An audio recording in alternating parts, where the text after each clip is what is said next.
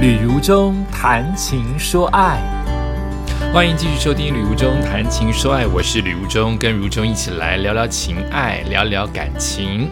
那在今天的说爱系列，我们上一次提到了一本书之后，获得了一些回响啊，认为如中的导读或新的分享有一些 feel，那就来一本再一本吧。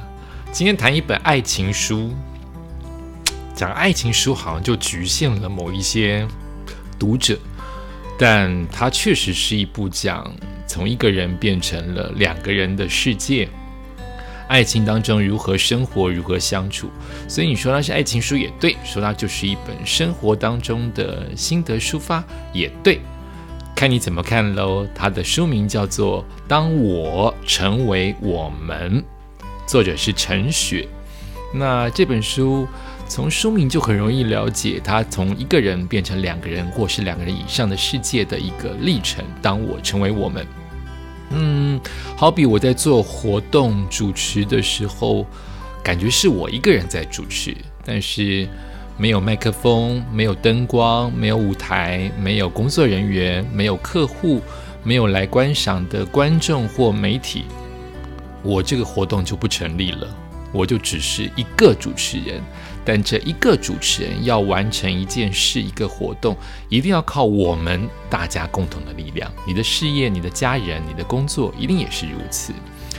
在这段时间，从二零一九年、二零二零年到现在二零二一年，我们也历经了，比如说所谓的疫情，我们也抢过口罩、抢过卫生纸，我们可能面临了在家上班、失业。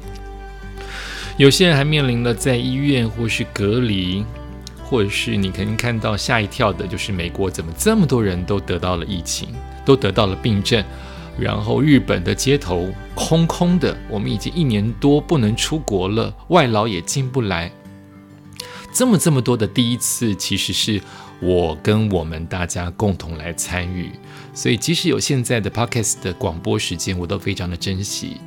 我一个人说，没有任何人听，他就只是我的 podcast。但如果有人听了，有一个人，他就可以称之为我们两个人以上，就称之为我人跟复数嘛，跟团体嘛。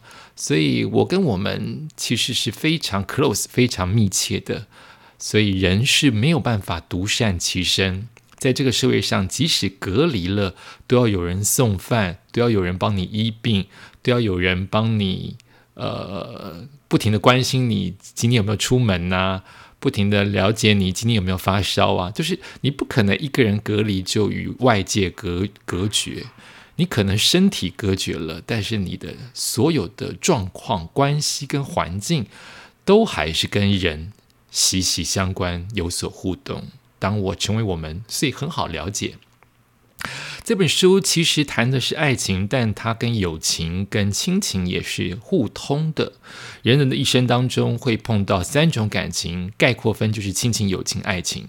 就算你一生都不碰爱情，你一生都没有接触过爱情，你至少会碰到亲情、友情。就算你可能没有家庭，或是不知道生父生母。你也会跟所有陌生人有所互动，那就是友情啦。所以情感有它的共通之处，所所以所以我觉得，就算是今天这本书爱情居多，但它很多的道理跟关系还是跟亲情友情是互相通的。这本书的形式有四大标题，三十六篇文章，呃，所以大概每一篇文章啊，每一大标题有九。篇左右的文章在其中，然后四大篇章分别是“现在爱里的自己”与爱情面对面，第三个是下一阶段更美好，第四是爱的低语。它很像 Q&A，就是他会自问自答，或是提出一个问题，再再把答案呃反复的辩证，很像一种自我对话。他的文章的书写方式是这个样子的，但它不像工具书。它不太条列，它的道理都是由生活当中的案例或是自我对话当中呈现。它比较不是精简的一条、两条、三条、十条让你去遵守，它虽然有了四大篇章，也说明了爱情的道理，但它就是一篇一篇的小说或散文，散文啦，不能讲小说，一篇一篇的散文或短篇，用他的故事，用他的自我对话来陈述他想陈述的爱情的道理。那他的每一篇的长短不太不太一致，有时候很长，有时候很短，所以我自己个人的。感觉它比较像一本编辑书，它不是专门为当我成为我们这个主题写的一本书。也许是我误解，它比较像是先写了三十六篇做集结，然后出版社要出以不同的篇章帮他们分门别类成了这一本书，所以才会有长短不一致的的的不同的的呈现。那我比较喜欢他的长篇胜于短篇，在书中，因为长篇它会有自己自我的不停的辩证，一下说正，一下说反，越辩越清楚。我觉得短的我会嫌不过瘾，不知道作者陈雪这么这么认为。我会去很喜欢他说这边说完以后，先自己给自己翻个账，再补充一点，再补充一点，这样辩证来辩证去，我觉得很有意思。短篇就觉得好像不过瘾，有一点不足的感觉。所以你在读这篇，我觉得甚至三十六篇不用照它的顺序读也 OK，我觉得啦，就是你读完第一篇跳到第八篇，第八篇读完再读第五篇，我觉得都没关系。三十六篇随你的自由，可以自由阅读。那好处就是它很自在，你在任何场合。三十六篇读完一小篇就可以去做你下一件事情，但是如果硬要说它有坏处的话，就比较没有一气呵成。我们看小说或看某一些有有起起头一个道理，这个起头道理做完才能做下个道理的这样子书是比较一气呵成的。你会想看第一章完，接着第二章，接着第三章，而不是第一章跳第三章再回第二章，自由的另外一个。感觉就是比较没有一气呵成。那我们就来看看这本书的主旨喽。它的书的内容到底在说些什么？我翻到其中的第十页。也许可以从这第十页到第十一页的篇章了解整部书要讲的主轴到底是什么。让我来朗读一下哦。他说：“爱情不只是坠入情网、承诺相守，更是两个人如何创造一份属于他们的关系，是一直在相互改变的、彼此影响的过程。”当我变成我们这一句简单的话，可以非常浪漫，也可以非常残酷。但无论是浪漫或残酷，或者充满诸多吃喝拉撒、锅碗瓢盆的琐事，越是深入细节，越是诚实面对这份爱的关系，就越显深刻。他讲述的不是两个如何顺利的一生相守，而是这两个人即使面对困难。也没有轻易放弃。只有喜欢是无法让两个人好好在一起的。喜欢只是一种情绪，会随时起伏变化。要使我变成我们，要把爱情变成关系，除了喜欢，还要加上许多实践爱的方法。所以他在书当中告诉我们很多道理，也告诉我们一些方法，希望我们能够参考，能够作为实现。因为说它是一本爱情书，从一个人变成两个人世界，感觉上好像我们不都说吗？爱情不只是两个人的事，有时候是两家族的事，有时候是三家族的事，好像无法这么这么的一个人就变两个人，他一定会接触到三四五六七八个人，所以有时候在书当中，他并没有这么谈家庭，他的家庭就是两个人，从一个人的家庭。他独生，到后来他有了另外一半，叫两个人的家庭。可是他的家族的事，他在书中都没有碰到。比如说兄弟姐妹、妯娌、婆媳，通通在书中看不到。甚至性你也看不到，就是他们两个之间的性关系，在书中也是看不到的。所以本来每一本书都有自己的抉择，都有自己的筛选。这本书你会看到的是两个人的心理状态跟面对问题，但这些问题并不是有柴米油盐、有吃喝拉撒，但没有婆媳兄弟姐妹跟性。好，大概是这个方向。好，书中有四大篇章，我刚才已经读过了四大篇章的标题，那我就看时间来分享其中的篇章的一两则故事，然后作为一下我的心情的衍生。呃，也不再太多的剧透，让你享受你自己阅读的乐趣。好，先看第一大篇章，叫做“现在爱里的自己”，就是你现在爱情里的自己。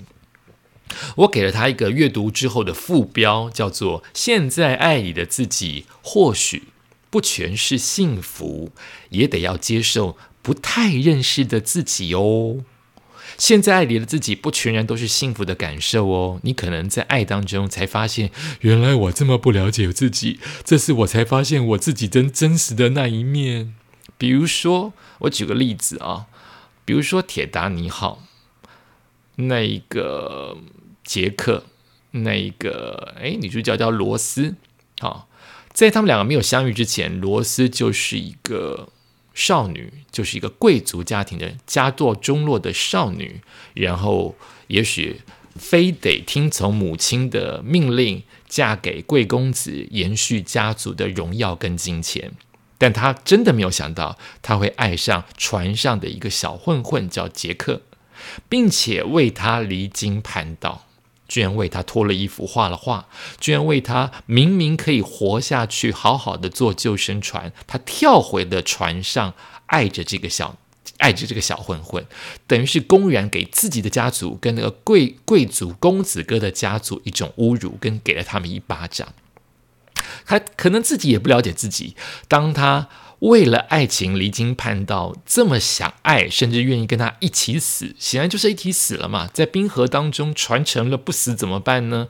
都要跟这个小混混一起死。他也没有想到他会活下来，并且活得这么好。包括了他有他的求生意志，在船在在甲板在那个木头板子上面活下来，用他最后的哨声求救。他不是为了爱情就跟他一起盲目的死去，他活下来。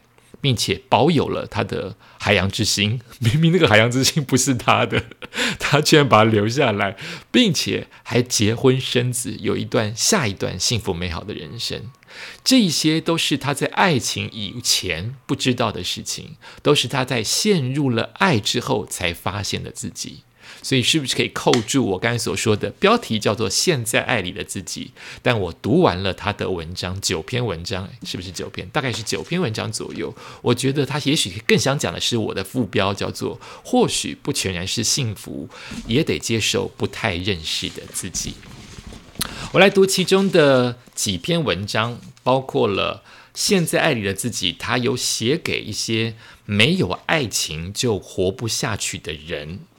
没有爱情，真的可能会活不下去吗？有些人真的是会哦，所以才会有殉情嘛，或者才有所谓的因为爱情，所以可能受到了创伤，从此再也不接受爱情，从此再也不婚，都有这样的情况。他有这样子一个书呃的的书写。呃，看起来我把它整理出来是写给没有爱情就活不下去的你，在第二十六页到二十九页，让我朗读一下。很多时候，我们害怕的是失去，令人痛苦的是失去那份爱，是感到再也不会有人对我们那么好了。好像爱情是某个人亲手为我们带来的礼物，一旦失去它，那份爱就失去了。被爱者、被照顾者的时候，自己感到安心，可这份安心却没有让自己强大起来，反而落入了一种被照顾的习惯里。然而，为什么他陪伴了你那么久，你还是没有好起来？为什么被认真爱了那么久，换得来的只是面临失去时更强烈的恐惧，落入比原先更恐怖的孤独里呢？我们时常分不清楚自己正在恋爱，或者是享受被爱的感觉。我们不知道自己想要的是去爱人，还是想要拥有这份被爱的快乐，以至于即使被强烈的爱着，内心依然空洞。那些爱意像永远填不满似的，一下子就流失。你越要越多，而对方慢慢的感到透支。真正能产生互动、带给彼此力量与成长的，不是单向的爱，不是某一个人为你做牛做马，为你倾尽全力付出，不是在软弱的时候有所依靠，不是无论如，不是无论如何都会保护你，不是这种付出型的爱。浪漫的爱只是一种触媒，触动两个人彼此相互靠近，愿意用更多心思与力气认识、了解、陪伴对方。一个人给予你的爱，或者给予你爱的告白与承诺，并不意味着他就此担负了你这个人所有的责任，也不代表你的喜怒哀乐他都得概括承受。一个人爱你，在你遇到困难时帮助你、陪伴你，这只是过程，必须看作是阶段性的支持，而不是长久的状态。你得在他的协助之下，恢复到可以付出、能够自立、有能力去爱人，这份爱才不会枯竭。爱不是鸦片，不能用来依靠，更不是用来……抱歉，让我再念一次：爱不是鸦片。不能用来依赖，更不是改变生命所有问题的救星。另一个人给予你的爱，更多时候是召唤或邀请你一起参与、相互学习爱的过程。这是我截取其中的片段，写给没有爱情可能就活不下的你，朗读出来。另外一个篇章，第二个篇章叫做“与爱情面对面”，我也给他一个副标。我觉得他的篇章里面写的九篇文章的意思，其实大概是与爱情面对面呢。或许看到的不是自己的纯洁、赤诚、纯白，而是丑陋的自己。当你与爱情面对面，你有这样的一个机会，你发现了原来你的爱、你的真心，可能包含了一些杂质、利用。或者是等等等等，其实还蛮丑陋的。你能够接受在爱情当中发现原来自己有这样子的种种吗？好比有一部电影哦，啊，叫做《婚姻故事》啊，在前些日子、前两年非常非常的红。包括呃，你可能在爱一个人的时候都是甜言蜜语的，或是他是孩子的妈，他是孩子的爸。当你发现。两个人不再爱对方，开始有些争执、积怨的时候，你就会发现对方怎么这么自私、这么自大？对方原来会利用人。我们不是最亲密的枕边人吗？那部电影的最重要的一个画面，就是男女主角原本都请了律师，本来想要好好的谈，但律师也许会借由一些方法，可能也叫做煽风点火，可能也叫做。手段，或者是只是一个方法而已，他们变成互相在揭对方的疮疤，所以两个原本没有这么怨对方，也许只是怨没有恨对方的这一对男女，因为上了法庭没一个好话，所以他们开始有很多很多的愤怒，甚至怨恨。最后，他们两个人独处，想要摆脱律师。你不是我想象中那么坏的人吗？我们摆脱律师，好好谈谈孩子的监护权。没有想到一发不可收拾，两这一对男女在空屋当中愤怒的狂飙对方，激进于脏话的恶毒，像刀子一般的字眼。尤其是男主角，他巴不得这个女主角每一天起床，这个男主角都巴不得这个女主角赶快病死，赶快饿死，赶快快撞死最好。讲完了，男的爆哭，女的也哭，女的还摸摸男的头，别哭别哭。两个人终于发泄完了，精疲力竭，慢慢的回到原本该有的温柔。啊，婚姻故事，大家有机会去看一看。就是你会不会真的有一些希望你的对方另外一半去死呢？他是真心话吗？还是或多或少有一些真的成分？你们可能。会吵成这样的原因，也许最初真的是一件鸡麻蒜皮的超小事情，可是累积滚球越滚越大，对对方从埋怨变成恨，那个爱情不见了，那个爱情不在了，你看到的不只是丑陋的对方，还看到丑陋的自己。所以作者很诚实的在爱情面对面当中写下了，尤其写下自己的剖白，很多部分他让自己很难堪，他很诚实。我来挑这其中一篇，呃，在一百零二页到一百零五页的道理读给你听。我可以给他一个小标题，叫做“他其实这一段是写给一直看对方不顺眼的你”。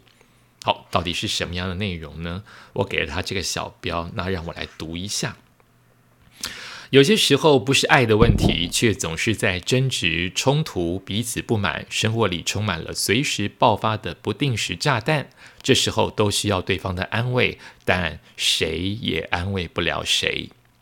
在感情的低谷里，第一个感受时常是：为什么不理解我？我现在很痛苦！你为什么不照顾我？哎，我的状况有比你好吗？你也都不体谅我吗？其实这些声音背后在传达的都是求救，只是我们不知道，处于低谷的两个人应该要到外面去求救，而不是向彼此索取。当感情出现这种莫名的困境、鬼打墙似的争执，有时该检视的不是你到底爱不爱我，而是我们共同或彼此的生命。现在出了什么问题？不要用一时一刻的情绪来衡量关系。当你们各自都为了经济、工作、健康，甚至其他更为根本的人生问题痛苦着，这时感情看起来当然是不好的。除非你要的不是爱情关系，只是一个随时都准备好照顾你、让你予取予求的对象。我想说的是，一段认真且愿意一起努力的爱情关系，是一种不断变化且有起伏消长的长时间关系。衡量标准不是片刻间的喜欢、安慰、支持，而是一方有状况，另一方就坚强起来。若两方都出现问题，也不需急着分手，而是一起等待穿越这个低谷。这个时候，最重要的是先停止期待对方来安慰我、照顾我。你要知道，其实对方的状况也不好，他不是不爱你，而是现在跟你一样，都需要有人来支持。爱情里的互相扶持，包括了宽容对方一些时间的无能作为。并且理解这是外在问题，逼使我们变得没有力量。剩下仅有的力气，不要拿来互相指责，不要因为失落或者不能承受对方的失落而感到没有安全感。认清彼此不是不爱了，只是我状况不好。认清有许多的争吵都是因为感觉没有被爱，没有被支持，甚至因为情绪混乱导致许多误解。保留力气处理外面的风风雨雨，至少屋子里两个人还是同心的。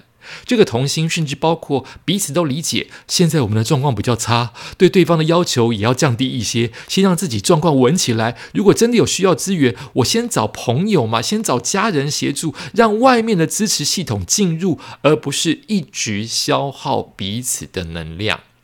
很多人在这个时候不是去找朋友支持，而是直接就去找新恋人，误以为新的对象比较爱你，但试想。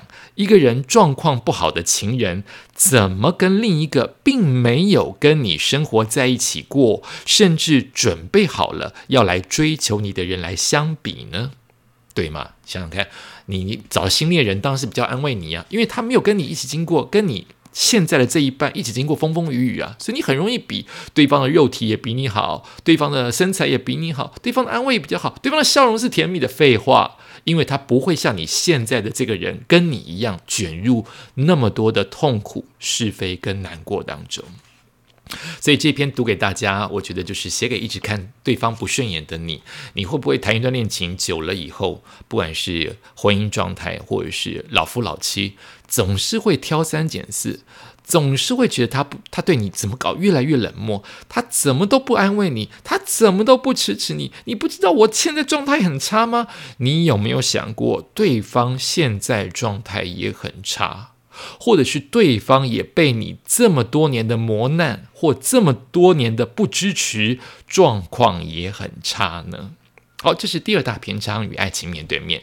第三四大篇章，由于时间的关系，我就不朗读了，我就让大家自己有阅读的可能。好，爱的低语，我觉得在书当中，他也有想过一些结论，让我把这个结论先读出来。那它不影响你阅读这本书，因为它只是小小的作结，可以简单的点醒所有在爱情当中或是未来。有机会碰到爱情的所有人的一些形式的标准，包括爱情应该是彼此自由独立，不是黏哒哒的。好，爱情应该是共同成长，就算没在一起，就算我们没有在一起，最后终究分手，我们也共同成长了。对他来说，这是对的爱情，这是爱情会给予的好的养分。爱情当中，付出、给予、理解、支持，都是因为我爱。我想要给，没有勉强，没有纵逆，没有怨悔。另外，他也告诉大家，活着就有希望，只要你继续往下走，继续往下活，每一段爱情，每一段关系，我和我们都非常有意义。诶，怎么搞的？书介绍了半天，没有介绍陈雪啊！我想把最后的时间留给介绍陈雪这位作者。他是一九七零年生于台中中央大学的中文系，原名陈雅玲。他其实是在书写当中大量的写出他跟他另外一半的故事，好比另外一半，嗯，简称叫早餐人，买早餐给他吃的人，早餐人。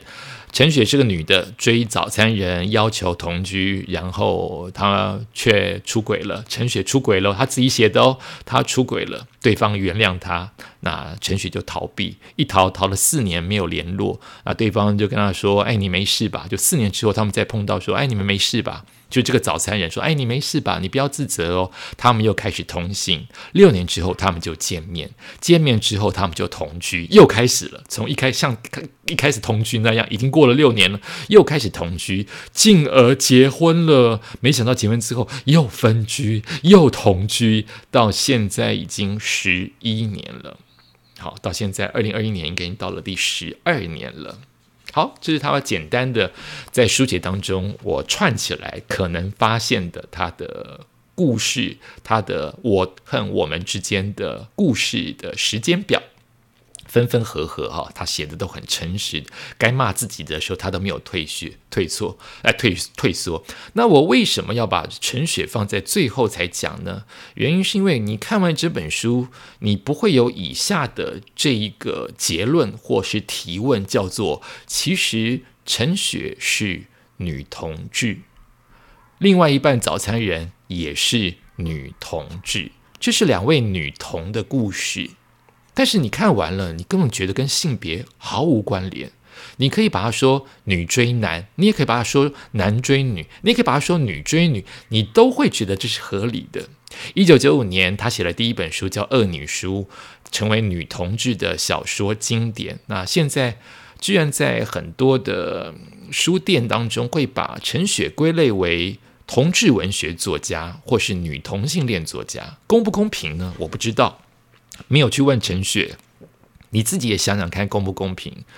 每个人都有自己心中的答案。比如说，你看完《哈利波特》，你也不会说它是异性恋奇幻文学或是异性恋小说。你看完金庸，你也不会这样讲。为什么异性恋变成正常的用词？当同性恋的时候，他写的文学叫做同志文学，他叫做女同性恋作家。我我这有点不懂哈。还是这只是帮助我们容易找到这一本书跟这个作者？可是，可是这样子的分类不会有一点点多余吗？它就是一本书嘛，讲爱情的书。但是另外一个，我也得跟大家讲，呃，电视上演的或是 BL 剧当中演的那些让你心跳甜蜜、那些让你脸红的接吻、那些美唯美的画面。有时候可能是真的，有时候它就只是电视剧，或只是电影，只是故事。因为大部分的时候，爱就是柴米油盐酱醋茶，就是吃喝拉撒睡。就是这么平凡，你也可以说就是这么粗浅，就是这么不浪漫。要有一些浪漫的元素、甜蜜的元素，或是幸福、性感的元素，可能就是每一个人各自所经营或制造出来的，但通常不是常态。这本书读完了，你会觉得都是爱嘛？那分什么同性恋跟异性恋？既然都是爱，我和我们当然都值得被祝福。这是我今天跟大家分享的这本书。当我成为我们，如果有机会的话，不妨买来看一看哦。啊，爱，嗯，它的副标叫做《爱与关系的三十六种可能》，推荐给大家。感谢你收听今天的礼物中谈情说爱，下次见。